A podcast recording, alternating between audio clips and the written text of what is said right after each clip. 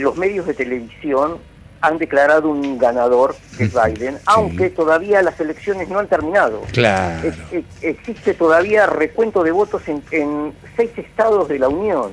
Ahora norteamericanos todavía siguen haciendo recuentos de votos. Hay muchos, hay muchos, Flavio querido, hay muchos que si esto sigue a darse vuelta, se van a ir a exiliar en Júpiter más o menos, ¿no? Y hay muchos que se van a tener que morder la lengua, y, más porque hay algo que hay que tener en cuenta y que es primordial y es saludable para todas las democracias mundiales. Y esto es lo que nosotros venimos diciendo todo el tiempo y repitiendo. Los medios de prensa no son los que ponen o sacan a un presidente, sino es el voto popular. Claro.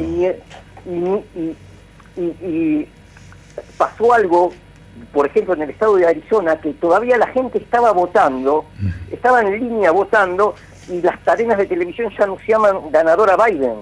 Eso es pérdida de una, es una pérdida de objetividad y es una falta de respeto a toda la gente que está votando, más allá de todas las acusaciones que hay sobre fraude que el Procurador General de Estados Unidos, que es de la oposición, porque hay que decir como es correctamente, el Procurador General por lo general nunca es de del, partido gobernante, al principio decía, no, no, no, no voy a hacer caso a esto, que es todo infundado.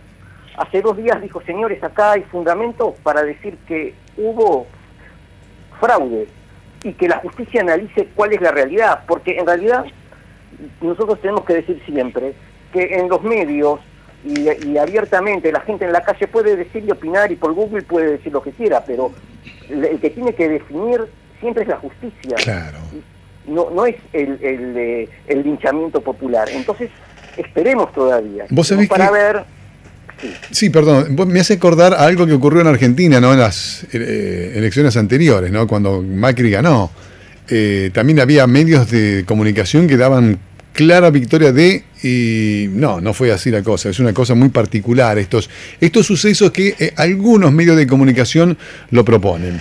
Bueno, eh, así está en este momento, la justicia está esperando expedirse seguramente y habrá que ver cómo terminan los números reales, definitivos, de esta compulsa. Pero mientras, hay una lectura que seguramente Flavio Goldwasser la hizo, de cuál es el pensamiento de Biden, por ejemplo, en su política para Latinoamérica. Sí, es muy interesante y, es muy importante definir que, bueno, Biden ya está trabajando como autoproclamado presidente, y los números le van a dar va a ser el presidente, pero él ya empezó a trabajar con equipos de trabajo. Lo que está haciendo Biden, que tiene una política mucho más organizada que la que tiene Trump, porque Trump, hay que decir también que él se levanta a la mañana, le leyeron el diario, leyó el titular, y si no le gustó algo, sale a gritar a los medios. Biden tiene una política mucho más predecible y mucho más eh, organizada y, con equipos de trabajo. Era nombrado equipos de trabajo de transición para todas las áreas del gobierno y para todas las regiones. Y por lo tanto también nombró un equipo de trabajo que le marquen lo que es una hoja de ruta o una forma de cómo va a efectuar la política para nuestra región, nombrando como referente, y esto es muy importante, algo muy importante que es nombró a la ex embajadora de Estados Unidos en el Uruguay como la jefa que le va a organizar cuáles son los presupuestos para la política para la región. Es decir, que es una mujer que conoce, estuvo, estuvo, estuvo en la región, estuvo en, el Río de la Plata más precisamente, y Biden, durante el gobierno de Obama, estuvo encargado, él pidió, y el gobierno de Obama, por todos los problemas que ha tenido a nivel internacional ese gobierno, él estaba encargado de llevar a cabo la política para Latinoamérica. De tal forma que él se ocupó de las relaciones con México y de todos los tratados, inmigración, eh, industria y comercio,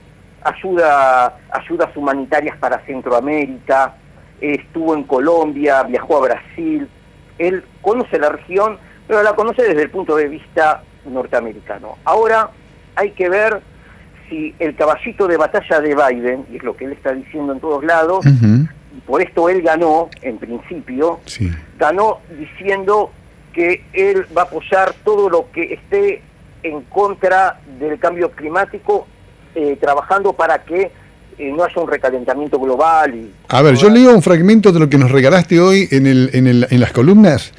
Y permitime hacerlo. Dice mi querido Flavio Goldwasser, que es quien nos está eh, hablando, charlando con nosotros, Dice Biden y su posible gobierno como, bueno, eh, va a prestar atención y va a incentivar el desarrollo de las energías renovables para que en el año 2050 sea obsoleta la utilización del petróleo, el gas, el carbón. ¿Eh? Eh, hablas de que de la prohibición inmediata del fracking. Eso, eso es lo que él lo dijo en la campaña, lo dijo en todos los debates, y él, uno de los caballitos de, batalla de es la prohibición inmediata del fracking. Si esto va a ser así, y nosotros tenemos como Argentina, como país específicamente, tiene eh, los el desarrollo de, lo que es vaca muerta como una esperanza para reactivar la economía y traer eh, ingresos grandes al país que nos saquen de las crisis y de la crisis y, y nos haga prosperar, esto puede afectar directamente a nuestro desarrollo económico, porque Estados Unidos, y ya lo expresó con Brasil, lo expresó, él puede aplicar medios de presión a través de eh, cerrar lo que es toda la ayuda internacional a través de, bueno, el Fondo Monetario, organismos bilaterales y ayuda de préstamos puede cerrar todos los grifos diciendo yo te voy a dar plata, pero vos prohibís el fracking.